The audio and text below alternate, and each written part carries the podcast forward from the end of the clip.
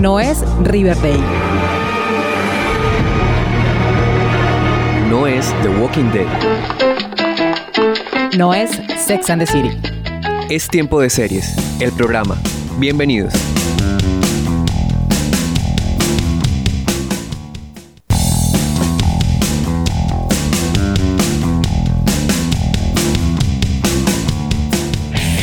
¿Qué tal amigos? Bienvenidos a un nuevo episodio de Tiempo de Series, el programa. Yo soy Catalina Serrano, quien junto a Juan Felipe Bonilla los estaremos acompañando durante esta media hora con lo mejor de la televisión. Hola Juan.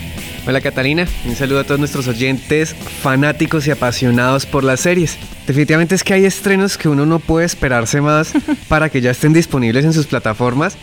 Y hay uno muy particular que desde su primera temporada nos puso a favor de unos delincuentes muy carismáticos y además nos dejó con un saborcito, hablando con un acento españolete. Sí, es cierto, esa ha sido como la serie, el hit del verano y pues como tú lo mencionas, no decepcionó, gracias al cielo, pero pues mejor vámonos de una maratonear para que sepan de qué serie estamos hablando, aunque yo creo que se lo imaginan.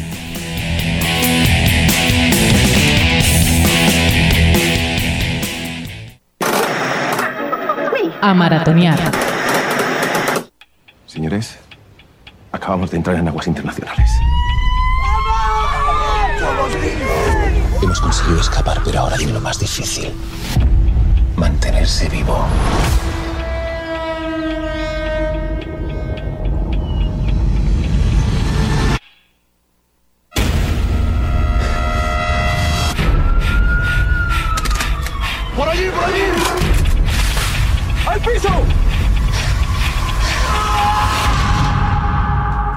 Me llamo Tokio.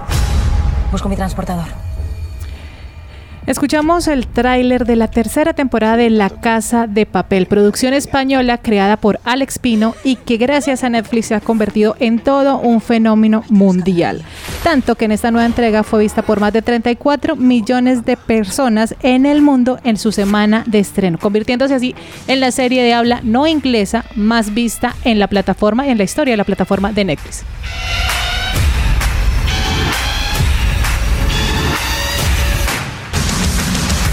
Y para hablar de La Casa de Papel hemos invitado a Amanda Sanz, directora española de cine documental y televisión, quien nos contó cómo le pareció esta nueva entrega de La Casa de Papel. En relación a qué me pareció la nueva ah, temporada de La Casa de Papel, considero que esta nueva temporada de Casa de Papel cumple muy bien las expectativas. Es una gran temporada. Destacaría varios aspectos. El ritmo es absolutamente trepidante. Eh, es realmente un, un trabajo, de- es, que se convierte en opio televisivo. Es decir, no puedes de- dejar de verla, te engancha inmediatamente y hace que el ritmo de cada capítulo sea frenético y, y quieras ver el siguiente inmediatamente. Eso es un gran acierto. Otra cosa que destacaría, por un lado, es el incremento de recursos técnicos, de localizaciones eh, increíbles en creo que son cuatro o cinco países ah, muy exóticos, cosa que enriquece mucho audiovisualmente toda la temporada. Destacaría también que se juega más que nunca la fragmentación temporal, algo arriesgado que si no se juega bien puede confundir muchísimo al espectador y por contra la narración ah, es impecable, ah, está muy bien jugada esa fragmentación temporal y mm, hace que, que la serie sea, eh, lo he dicho, verdaderamente opio audiovisual. Eh, destacaría también la incorporación de algunos actores nuevos, entre ellos yo creo que Naiwan Imri y su compañero policía juegan muy bien el otro lado, ¿no? En- por fin la policía también, no quiero desvelar nada, pero la policía no queda tan torpe como en otras temporadas. Globalmente considero que es una serie, es una temporada brillante. Creo que además deja a las series españolas a un nivel altísimo en el que puede competir con otras de altísimo nivel internacional y esto es una muy buena noticia para las series españolas. Y en cuanto, digamos, las críticas que podría hacerle a esta temporada, las dos cuestiones que yo plantearía es, por un lado, eh, la sensación de déjà vu en varios capítulos, ¿no? Es decir, que la, la- una vez la acción se sitúa ya dentro del banco hay momentos en que realmente eh, recuerda mucho a las anteriores temporadas durante el atraco a la fábrica de la moneda. Y por otro lado, que esto es común a la primera y a la segunda temporada, también considero que hay momentos de escasa verosimilitud. Pero esto es algo que de alguna manera como espectador tienes que jugar a, decides jugar a ello o no. Está todo muy bien planteado, es, es, obvio que hay cosas que son más poco creíbles, pero no hasta el punto que haga que te desconectes de la serie, sino que simplemente decides jugar a ello y, y de hecho te atrapa hasta el final. Así que muy buena recomendación para verano además, para desconectar de todo y eso sí, difícil verla en, días muy separados. Creo que a todos los, que estamos aquí en España hemos hecho una maratón que en dos días uh, nos la hemos comido con patatas. Así que muchas felicidades a todo el equipo uh, técnico de dirección, guionistas, interpretación, arte, todo, porque es una serie muy redonda. Wilson Manyoma.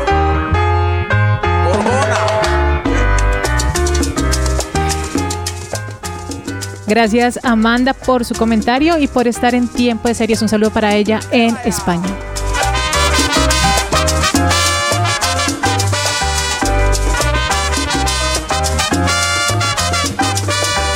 Y escuchamos este clásico de la salsa colombiana, El preso de la agrupación Fruco y sus tesos, una canción que aparece en el primer episodio de la, tercera temporada de La Casa de Papel, cuando Tokio se va de fiesta a Panamá y pues cuando se desenvuelve y se hace el detonante de todo este nuevo golpe. Juan, ¿a ti cómo te pareció y qué te parece lo que comenta Manta también sobre, sobre La Casa de Papel 3? Fenomenal y concuerdo con ella. No había pensado en ese término de opio, opio televisivo, pero definitivamente uno no puede despegarse.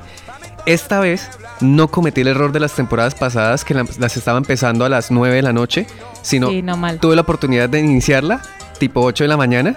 Entonces ya por la tarde ya, ya la había terminado. sí, jornada laboral. Jornada como laboral yo. completa. 8 a 12 para almorzar y arranca otra vez de 2 a 4 y listo, se la, se la vio en un solo día. Y claro, sin la fatiga del trasnocho, pero para mí fue una montaña rusa de emociones. Uh -huh. Me reí, me estresé, me desesperé, me alcancé a preocupar muchísimo, me alcancé a levantar de la cama, como Dios mío, ¿qué es esto? ¿Por qué está sucediendo? Y después me volví a alegrar un poco, pero definitivamente eso es una, una dinamita emocional total. Así es, esa acción pura. Yo debo confesar que este, estaba bastante escéptica de cómo iban a resolver pues esta tercera temporada que nos iban a ofrecer, cómo iban a generar un nuevo golpe, porque pues la en las dos primeras temporadas la serie cerró muy bien, los arcos dramáticos de los personajes cerraron, se cumplieron las promesas que se hicieron tanto para los espectadores como para los personajes mismos. Y yo decía, las pueden estar embarrando, fue pucha que no la vayan a embarrar, no la pero no, se le nota, o sea, y, y está muy bien eh, que se le note el presupuesto de Netflix, o sea, cinco ciudades del mundo donde ruedan efectos especiales a lo misión imposible y, y lo que dice Amanda también, esta acción trepidante y esto que va acelerado y que no te deja parar, es que no te da chance de parar y uno está ahí como siguiente, siguiente, siguiente. A mí justo eso fue lo que me enganchó tanto esta temporada y es como esas secuencias de acción fueron muy elaboradas, pero a la vez muy intensas. Pero no era un intenso que lo fatiga a uno, sino un intenso que le da a uno, ¿qué más, qué más, qué más, qué sigue, qué sigue? Y, y me gustó bastante en esta oportunidad la forma en que manejaron, como ya mencionaba, los flashbacks, uh -huh. que es usualmente como ellos cuentan, ok, cómo fue la planeación del golpe que están dando. En la primera temporada, pues bueno, nos estaban presentando todo el argumento, entonces se entendía que era un poco más denso estas escenas de esta explicación, el profesor dándole las clases, pero ahorita ya es mucho más dinámico, mucho más, más ágil rápido. en esta temporada, entonces también me, me ayuda a engancharme y, y, bueno, los nuevos personajes que llegan, sí, es esos cierto. nuevos personajes que, que unos, bueno, interesantes, pero hay otros que definitivamente en lo personal, y creo que a ti también, nos sacan de casillas, como es el caso de la nueva inspectora Alicia Sierra. Alicia Sierra, Nagua Nimri, que está, está muy bien, es detestable. Yo creo que cuando un actor hace un personaje detestable y logra que la gente lo deteste, ha cumplido. Eh, eh, es una detective que no se mide, que no... No le importa estar embarazada para estar fumando y estar cascando al personaje que tiene pues atrapado. Y, las nuevas incursiones están muy bien, el fichaje está muy bien, este Bogotá, eh, el actor argentino que hace Palermo también, pues es bien, O sea, ahí se siente como un déjà vu a tal vez como llenar el hueco que dejó Berlín, ¿no? Pero, pero, pero también es una emoción ver nuevamente a Berlín y que uno entiende ya porque las cantidad de teorías que se tejieron para el regreso de, de Berlín fue increíble, pero pues no, ya, ya vimos cómo es, por qué es, cómo es que regresa. Claro, y justamente ellos mismos en, en esos flashbacks explican por qué esa similitud de Palermo con Berlín, pues ahí mismo nos explican de su amistad, de su pasado juntos, y ahí uno, ok, va entendiendo por qué esta personalidad.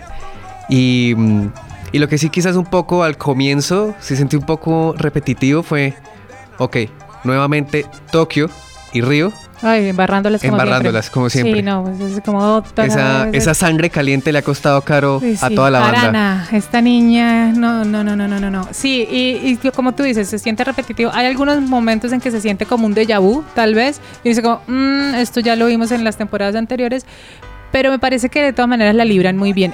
No es una serie para pensar, es una serie para desconectarse, para pasar, para divertirse, para pasar el rato y además para disfrutar de muy buena calidad, de una muy buena actuación porque todos están muy bien y disfrutar de, ay, de acción pura que a veces es necesario.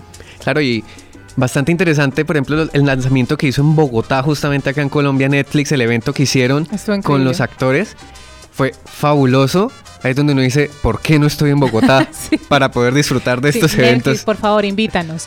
Estamos en eh, Bucaramanga, puedes invitarnos a los lanzamientos que hagan en Colombia. Eh, sí, estuvo muy bien, porque además otra cosa que me gustó de la serie que incursionaron que, y que incluyeron fue eh, los diferentes movimientos y manifestaciones que se dieron a nivel mundial después de que salió La Casa de Papel, que son imágenes reales. Entonces también es como mezclar esa ficción con lo que generó y el impacto que generó en el mundo esta serie. Y cómo la acoplaron al plan para este nuevo golpe que están dando. Así es, la serie está disponible en Netflix, por supuesto. Tres temporadas ya están libres. Las cua- la cuarta temporada ya finalizó rodaje hace una semana y pues estrenará en el 2020. Así que habrá que esperar un poco para ver nuevamente al profesor Izuan.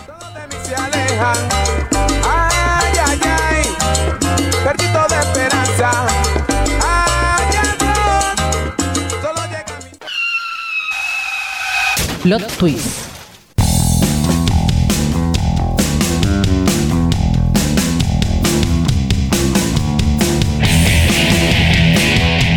Hace una semana fue el lanzamiento en Netflix de Wu Assassins, serie de acción policíaca donde no es precisamente la policía convencional que conocemos quien luchará contra una triada criminal en San Francisco, sino un chef que deberá asimilar un poder místico para cumplir con su objetivo.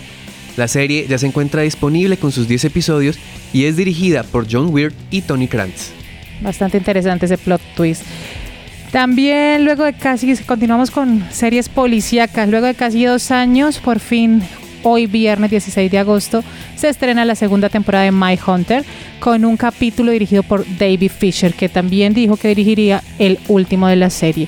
Esta serie dramática exclusiva de Netflix es un thriller policíaco basado en el libro My Hunter Inside the FBI Elite Serial Crime escrito por los exagentes Mark Olashker y John E. Douglas.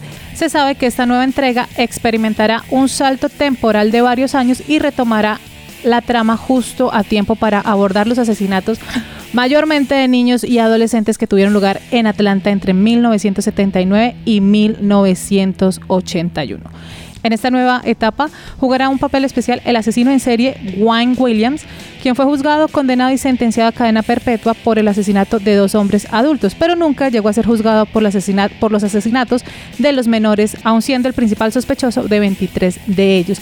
También se verán algunos de los episodios, un caso con Charles Manson, uno de los asesinos que actualmente está como muy en auge a propósito del estreno de la última película de Quentin Tarantino. Aunque este domingo se estrena por DirecTV Go la tercera temporada de The Handmaid's Tale o El cuento de la criada, ya se anunció la producción de una cuarta temporada para junio del próximo año.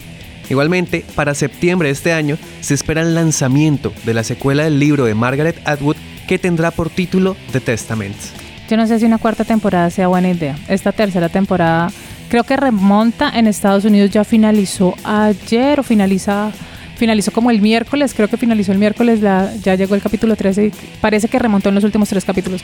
Pero creo que una nueva temporada para torturar a June no es muy buena idea. Veamos, esperemos que no, no la terminen alargando porque sí. La semana pasada se estrenó por HBO la segunda temporada de Succession, una serie creada y producida ejecutivamente por Jesse Armstrong. Esta serie nos presenta a Logan Roy y sus cuatro hijos que hacen parte de una poderosa dinastía que controla uno de los conglomerados de medios y entretenimientos más grande del mundo. Succession sigue la vida de estos personajes mientras se cree que el potencial retiro del patriarca cómo afecta y se ve cómo afecta las relaciones de la familia. En esta tercera entrega se une al elenco la actriz Holly Hunter, quien interpreta el papel de Rhea Jarrell, la inteligente CEO del conglomerado de medios que es rival pues de los dueños de Succession. Entonces, esta es la serie, empezó la semana, se estrenó la semana pasada y se está emitiendo todos los domingos por HBO y está disponible por HBO Go. Y continuando un poco con las series policíacas y los ladrones, el próximo 23 de agosto se estrena en Netflix la segunda temporada de Hero Mask, una serie en estilo anime que investiga la relación entre crímenes aterradores y una máscara muy particular. La temporada incluirá 15 episodios al igual que la anterior. Finalmente, después de 15 años de su último capítulo, la exitosa serie protagonizada por Sarah Jessica Parker, Kim Cattrall, Cynthia Nixon y Christine Davis, Sex and the City, vuelve a estar disponible para Latinoamérica gracias a HBO Go, que montó las seis temporadas completas. Esta serie que fue un éxito a finales de los años 90 y principio de los 2000 nos presenta la vida de estas cuatro mujeres en la ciudad de Nueva York. Pero tiene una particularidad, su éxito se debe a que fue de las primeras series que puso a hablar a la mujer de su vida sexual. Mostró a mujeres independientes, poderosas económicamente y también que disfrutaban su sexualidad y aún hablaban de ello. Entonces esto generó pues toda una polémica y pues fue un exitazo en esa época. La serie ganó tres globos de oro a mejor comedia durante tres años consecutivos y también durante esos mismos tres años le dio a Carrie Bradshaw, interpretada por Sarah Jessica Parker, esta misma estatuilla.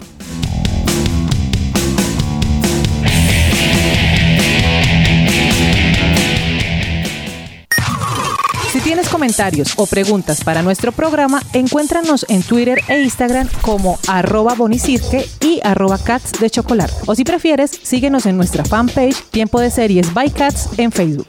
Recuerda que también puedes volver a escuchar nuestro programa en Spotify, Evox y Google Podcast. Flashback.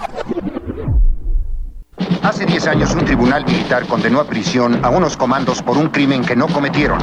Esos hombres escaparon del presidio y se instalaron clandestinamente en Los Ángeles.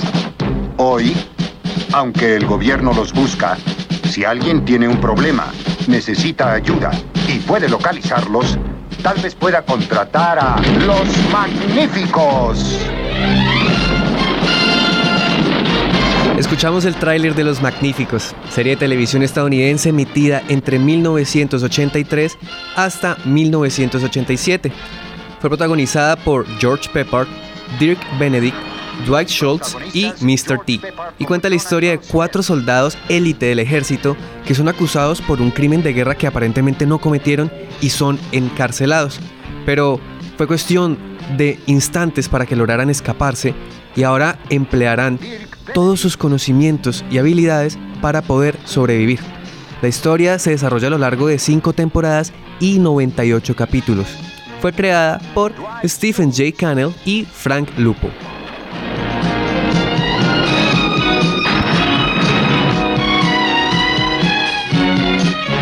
Y Mr. T como Mario Baracus. Precisamente Mario Baracus era uno de los personajes más emblemáticos, es este Mr. T, que además era este hombre con la rasta muy moicano y, y que y sus cadenas su bling bling. Fue una serie, yo creo que tú no la alcanzas, no la has visto nunca, ¿cierto, Juan? No, no me tocó esta serie. Esta serie fue esas, esas series de culto, pues más que de culto, es una serie súper exitosa de los años 80 en Estados Unidos y en América Latina y en Colombia se vio pues por supuesto en esa época en los canales públicos eh, los fines de semana la daban y era pues este estos mercenarios estos este como lo mencionabas tú ahí este, este equipo, este Team A, como se llamaban, eh, ayudando como a los buenos, como una especie de Robin Hood, ayudando a la gente, pero tratando de huir siempre a la policía porque están condenados y finalmente nunca se sabe esto. Los condenaron y, nunca se supo si finalmente sí eran o no eran culpables. Pues eh, fue una serie bastante particular, recogía personas, personajes como lo que tú mencionabas, George Pepper, fue protagonista, fue una de las grandes figuras también de los años 60 del cine. Y, y que y aquí volverlo a ver ya sin avanzada edad, era el líder de la, del comando. La serie tuvo después un lo que lo pasa con muchas series fue a, a hacer película y fue ahí contó con- entre el reparto con Bradley Cooper, Liam Neeson también estaba ahí y bueno, esta también es toda esta es de estas series como que nos hacen dudar como será si son buenos, será que no son malos, pero pues estos eran soldados que los habían juzgado, pero cada capítulo era un caso en particular y pues ellos demostrando sus sus personalidades como tal. Por ejemplo, Mr. T era muy chistoso porque a él le daba miedo volar y se lo pasaban ellos en helicópteros, en aviones, entonces tenían que emborracharlo o golpearlo no sé qué para subirlo al avión.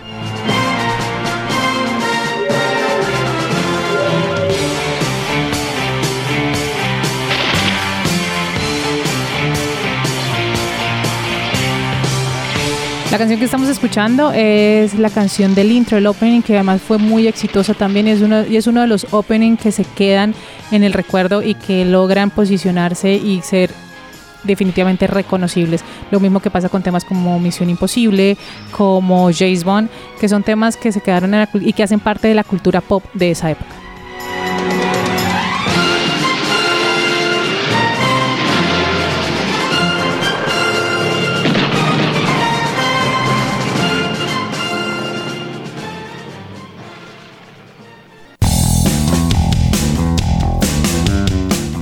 Y pues lo magníficos en nuestra serie hoy en Flashback hay una página que se llama Retro Series y ahí la pueden encontrar. En YouTube también hay algunos capítulos disponibles por si quieren saber de pronto Juan, pues si te llama la atención, si te dicen, "Mm, vamos a ver de qué estaban hablando. Esto pueden ingresar a estas páginas y ver de qué se trataba Los Magníficos. Seguro se enganchan también porque es una serie que está muy, muy, muy bien. Y de esta manera llegamos al final de Tiempo de Series, el programa. Gracias por conectarse con nosotros para hablar de series. En la asistencia técnica estuvo Julián Cala y en la dirección y producción Juan Felipe Bonilla y Catalina Serrano. Nos escuchamos dentro de ocho días. Chao. Chao.